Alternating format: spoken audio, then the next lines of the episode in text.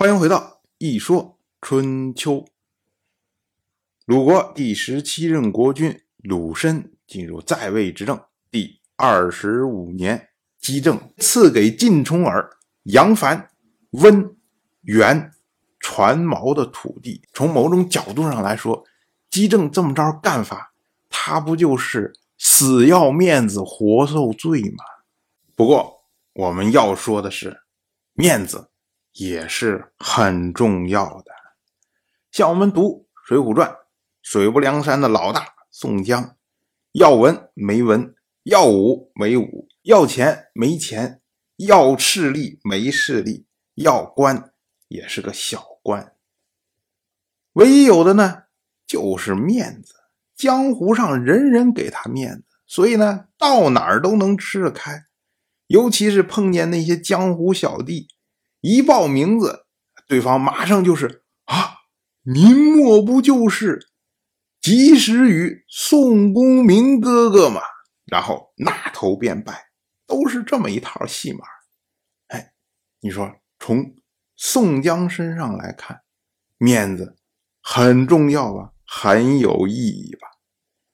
其实啊，放在我们今天也是同样的。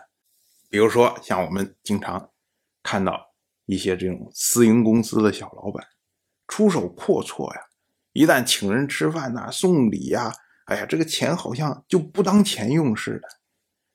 然后经营好的时候，哎，大家当然没什么话好说嘛，反正你撒出去钱再挣回来嘛。但是经营不好的时候，他们反而越演越烈呀，比原来花的更厉害了。哎，这我们就觉得，哎呀，你看你这光知道要面子、充门面，你能花那么多钱，你能挣回来吗？可是呢？对于他们来说，充这个门面是非常重要的，因为啊，小公司本身就不容易受人信任。如果说真的哎，一经营困难了，马上缩减费用，然后跟谁都说，你看，哎呀，我现在好困难呐，还会有人给他生意做吗？还会有人光顾他吗？所以呢，他充面子，增加开销。就是为了什么？为了给别人以信心，然后呢，为自己的企业争取一线生机。所以要面子实际上是有功用的。如果我们细致想一想，说面子这个东西是个什么东西呀？似乎呢，它代表的是某种影响力。就是我有面子的时候，我才有可能会影响到别人，会让别人。来帮助我，这种影响力啊，不是我们瞎说，它是有理论基础在的。我们知道啊，先秦法家三大派，法术士。所谓法，指的就是商鞅变法所使用的法律条文；术呢，指的是韩国的申不害搞的官员考核制度。这两样啊。都是在战国时期实际的国家里边进行过试用、验证过的，唯一有这个试，也就是圣道所搞的这个试，比较玄乎，既不是什么政策，也不是什么东西，它是一种思想，或者说是一种概念。它的基本理念就是说，当人处在优势地位的时候。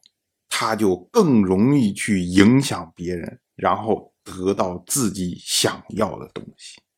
可能有人会问：这是真的吗？一个人处在优势的地位，什么都不做就可以影响到别人吗？我告诉你，这种情况我们身边到处都是。最典型的例子就是我们那些年轻的朋友，尤其是新入职场的朋友，见到老板时候的表现。很多时候啊，像等电梯的时候，哎，碰见老板了，然后老板呢，可能根本都没看见他，或者说即使看到了，也在想其他的事情，甚至呢，可能根本就不认识他，或者就不知道，就叫不上名字，更不要说要跟他说什么。可是呢，这些年轻的朋友看到老板，就好像耗子见到猫一样，马上是心跳加速啊，冷汗就下来了。然后脑子里面还会胡思乱想，说：“哎呦，这老板会不会跟我说话呀？他会不会问我什么呀？他如果问我工作的情况，我应该怎么回答？我回答不好的话，会不会影响他对我的评价？当当当当当当，乱七八糟的一大通。哎，我们看老板往那儿一杵，什么事儿没干，可是呢，不只是影响到了旁边人的心理，甚至影响到了他的生理。这就是什么？这就是势啊！就是老板处在优势地位的时候，他就可以非常容易的影响到他的下属。这就是势。正是因为有这么一个概念，所以呢，哎，从古至今，大家想尽办法，怎么能够保持自己的势，增加自己的势。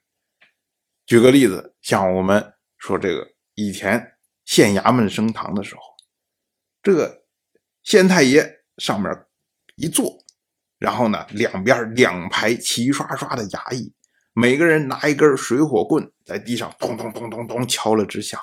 然后嘴里面还唱威武，这是干什么呀？这就是造势啊！像一般没有见过世面的这些老百姓，一进公堂，哇，看这个气势，马上腿就软了。然后你再问他什么，知无不言，言无不尽你看，县太爷通过这一套形式，为自己造势，增加自己的势。让他处在一个相对优势的位置上，那么他就可以很容易的影响下面这些犯罪的嫌疑人。同样，这一套皇帝也在用啊。我们看皇帝说富有四海，但是你用得着建那么大一个紫禁城吗？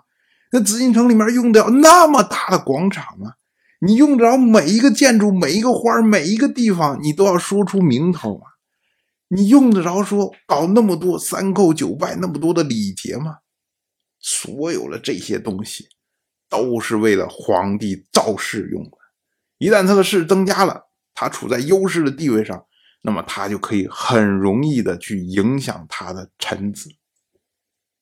所以正是因为这样啊，从古到今，大家都是努力增加自己的势，然后压制对方的势，这时候面子就出来了。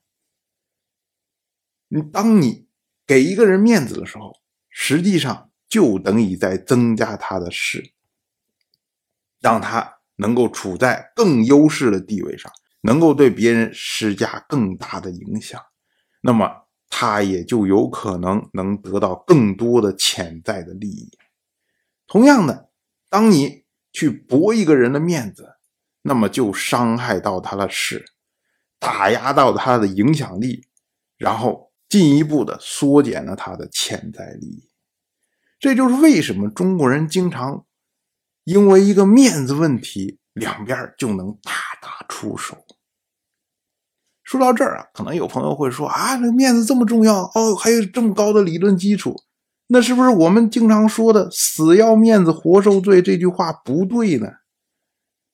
这我们要注意啊，“死要面子活受罪”。不是要面子活受罪，就好像我们前面举的这个私营小老板这个例子，他撑场面，然后呢，希望能够为企业争取一线生机。这前提是什么？大家不知道他企业经营的有问题。可是如果说他的朋友、他的家人、他的客户，通通都知道他企业不行了，马上明天就要倒闭了。这个时候呢，他还要大手笔的挥霍，然后还要撑场面，那会有作用吗？完全没有作用啊！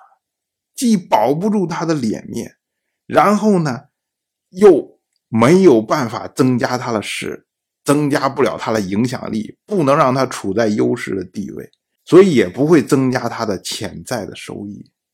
这就是死要面子，那当然了。你说你已经衰败到了那种程度，还要这么着去挥霍，那能不活受罪吗？所以啊，面子很重要，要面子很有效，但是死要面子要不得呀，这是个度的问题。当然，我就这么一说，您就那么一听，感谢您的耐心陪伴。如果您对《一说春秋》这个节目感兴趣的话，请在微信中搜索公众号“一说春秋”，关注我。您不仅能得到《一说春秋》文字版的推送，还可以直接和我互动交流。我在那里等待您的真知灼见。